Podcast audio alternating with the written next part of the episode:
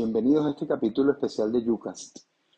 En esta ocasión estaremos hablando de los interesantes y vibrantes partidos del día de hoy.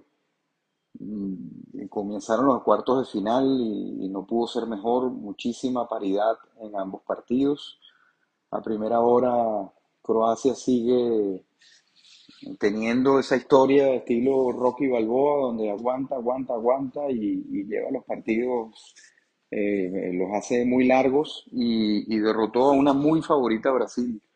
Y se ven, al igual que los partidos del Real Madrid en Champions, eh, uno no encuentra una explicación lógica a lo que sucedió el día de hoy, sobre todo lo que sucedió en los últimos minutos.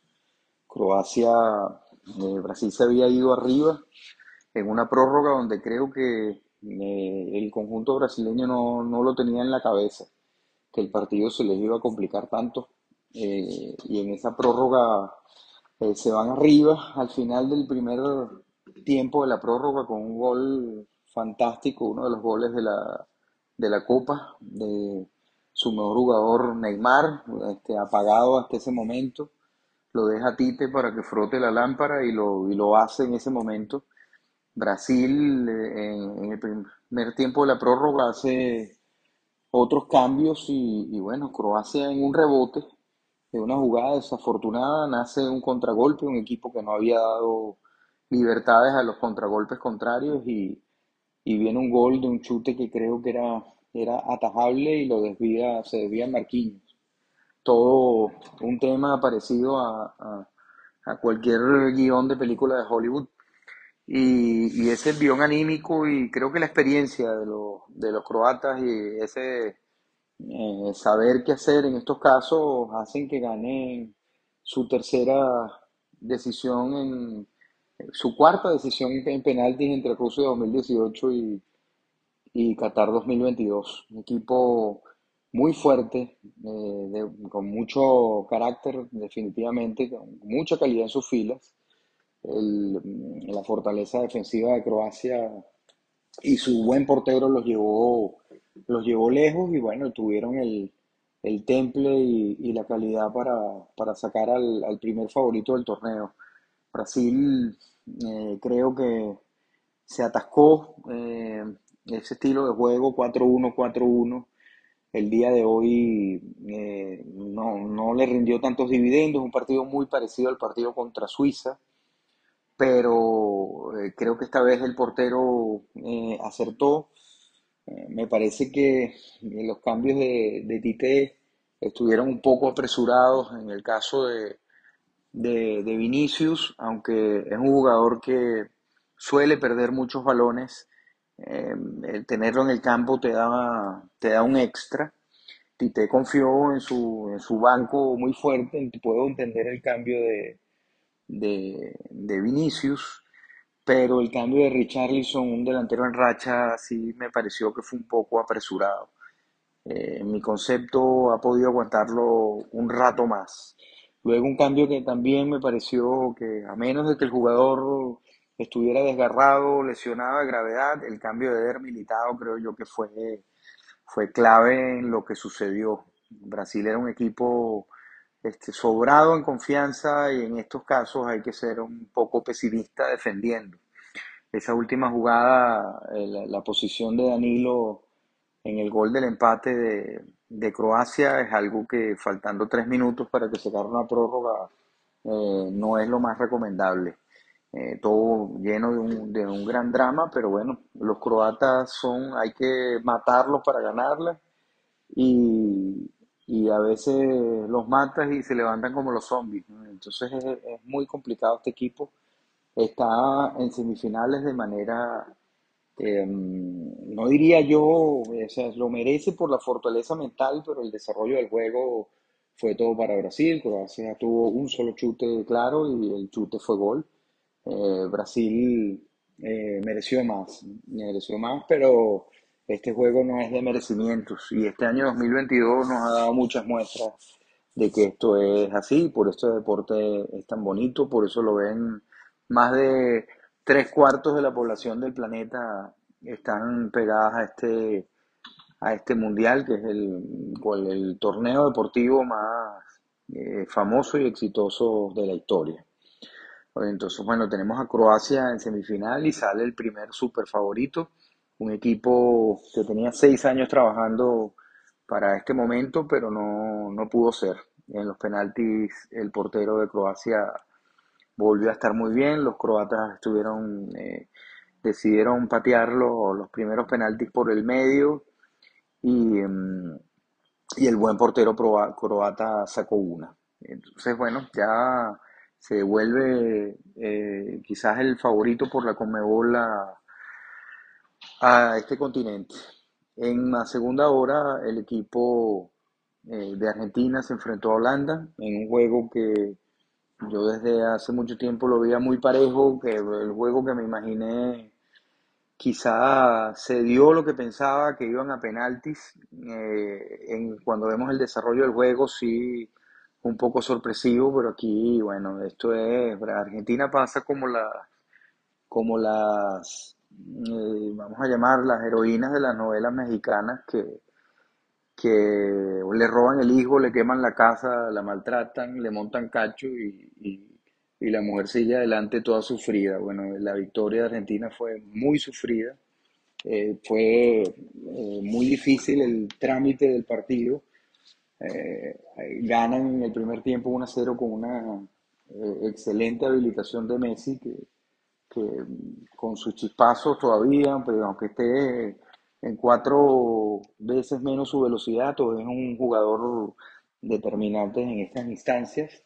Luego el penalti eh, que hace Dumfries hace que Argentina se vaya arriba 2 a 0 y ahí es donde entra, eh, a mí me da risa muchas veces cuando la gente dice que los equipos, los entrenadores no son influyentes y esto, este equipo como el equipo holandés que no tiene no tiene pegada con los delanteros, eh, porque no tiene los delanteros de otra hora, no tiene un Van Persie, no tiene un Robben, no tiene a un Van Nistelrooy, no tiene un Van Basten.